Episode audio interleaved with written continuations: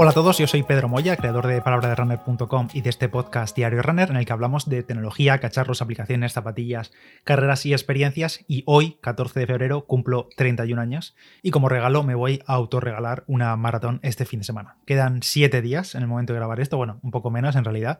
7 días, en 7 días estaré en el cajón de salida de la Maratón Sevilla 2022. Ha sido un duro camino, pero ya la tenemos aquí a la vuelta de la esquina, así que solo queda descansar y poco más. Esta será mi tercera maratón de asfalto, maratón de ruta, como queráis llamarlo, porque la distancia de maratón sí la he pasado en más ocasiones, pero eh, maratón de asfalto como tal, esta será mi tercera. Y mis anteriores maratones, aunque ya lo sabéis porque os los he contado en otras ocasiones, en otros podcasts y demás, eh, fue la primera en Murcia 2015, 3 horas 59, en Murcia 2019, 3 horas 36, que esa es mi mejor marca en la distancia, una maratón que preparé con poquitas semanas de preparación, la verdad, fue un poco arrebato, pero mm, casi tres años, sí, tres años después, me animo con otra maratón, después del chasco del año pasado de Tokio y demás, que eso sigue estando ahí en la recámara, pero me apetecía, la verdad, y el día 1 de septiembre de 2021, el día que abrieron las inscripciones de Maratón Sevilla, me inscribí del tirón y la verdad es que en ese momento yo, si recordáis, estaba en el dique seco, porque venía con las molestias arrastradas al acabar la subida al Veleta, pero bueno, no estaba corriendo mucho en ese momento o prácticamente nada porque no podía, pero sabía que sería algo temporal y la verdad que a nivel mental también necesitaba ponerme un objetivo a medio plazo, una cosa así, así que el día 1, conforme abrir las inscripciones, me inscribí y nada, solo quedaba recuperarme de aquello y pocas semanas después arrancar la preparación. Comencé mi plan de entrenamiento, por cierto, para los curiosos, el 18 de octubre de 2021 y por delante tenía precisamente 18 semanas, 4 meses y medio, ahí es nada. Y la verdad que pensándolo ahora se me han pasado volando, si os soy sincero, pero también os confieso que en aquel momento lo veía lejísimos. O sea, veía lejísimos 18 semanas, 4 eh, meses y medio. Mm, no sé, mi mayor miedo creo que en aquel momento era conseguir la adherencia necesaria para mantenerme dentro del plan. Desde ese mes de octubre, pues han pasado más de 1.700 kilómetros, estaba contando ayer, más de 1.700 kilómetros en esos cuatro meses y medio, y la verdad que muchas horas de entrenamiento. Y seguramente la principal duda de muchos de vosotros que me vais a hacer es qué objetivo tienes para Maratón Sevilla. Así que vamos con las mantas fuera, sin tapadismo. Y desde el primerísimo momento, mi primer objetivo en mente, obviamente, siempre es mejorar mi tiempo anterior. Si yo en maratón tengo 3 horas 36 en esa distancia, en distancia de ruta, pues obviamente mi objetivo primero es em,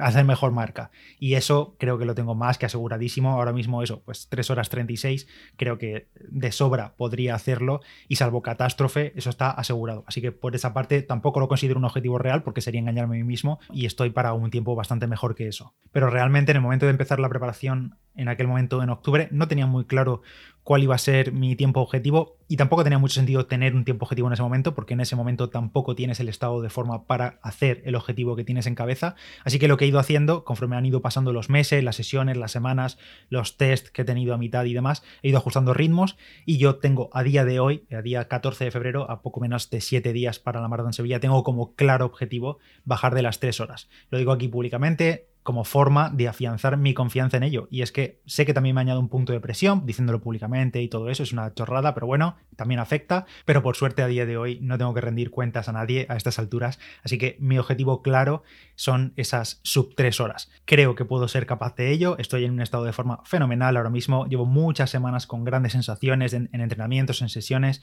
Los objetivos intermedios que me he propuesto pues han ido saliendo prácticamente todos y la verdad que ya solo me queda el colofón final por entrenamiento, por estado de forma. Ahora mismo estoy súper tranquilo y obviamente conforme se acerquen los eh, días y las horas previas a la maratón, pues seguramente aparezcan algunos nervios, me entren algunos nervios típicos, porque siempre habrá dudas internas, supongo, pero yo al final estoy tranquilo porque yo sé lo que he hecho estos meses y sé que voy con los deberes hechos y por eso ahora mismo estoy tranquilo. Respecto al volumen, pues la verdad que en estas últimas 18 semanas o 18, 19 han sido algo más de 1.700 kilómetros, que no es poca cosa, la verdad. ¿Y significa esto que hay que correr 1.700 kilómetros para una maratón? No, ni de coña, obviamente. Yo os estoy contando lo que yo he hecho para esta ocasión, porque también os digo que en las anteriores maratones las he, las he afrontado con un volumen semanal muchísimo, muchísimo, muchísimo menor. O sea, creo que para la preparación a Tokio, poco antes, obviamente se canceló un mes antes, una cosa así, pero para aquella premaratón, que también seguramente fue cuando más entrené en mucho tiempo,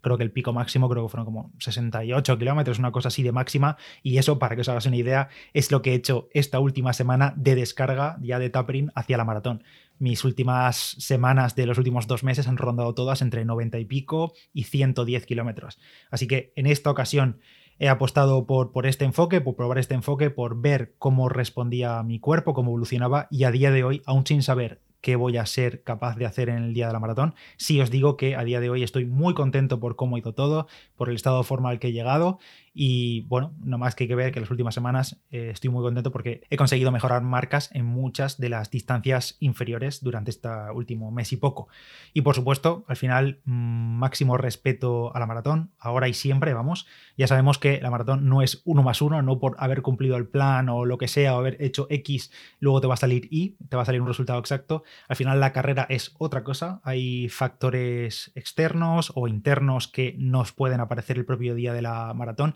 y que, por, desgracia, por decirlo de alguna manera, no podemos controlar tampoco. Pero, como decía hace un momento, yo sé que por mi parte el trabajo está hecho, he hecho mis deberes y sobre todo ha merecido bastante la pena hacerlo. Así que a día de hoy, a menos de siete días, eh, para ponerme el dorsal de la Maratón de Sevilla, para ponerme la línea de salida en mi cajón de salida de la Maratón de Sevilla 2022, pues tengo ahora mismo muchísimas ganas de, arrancar, de ver de lo que soy capaz y preveo también que esta semana que tengo por delante pues va a ser un poco larga, se me va a hacer larga porque ya me quedan unas pocas sesiones y la verdad que son muy muy suaves, así que me voy a subir un poco por las paredes conforme vayan acercándose los días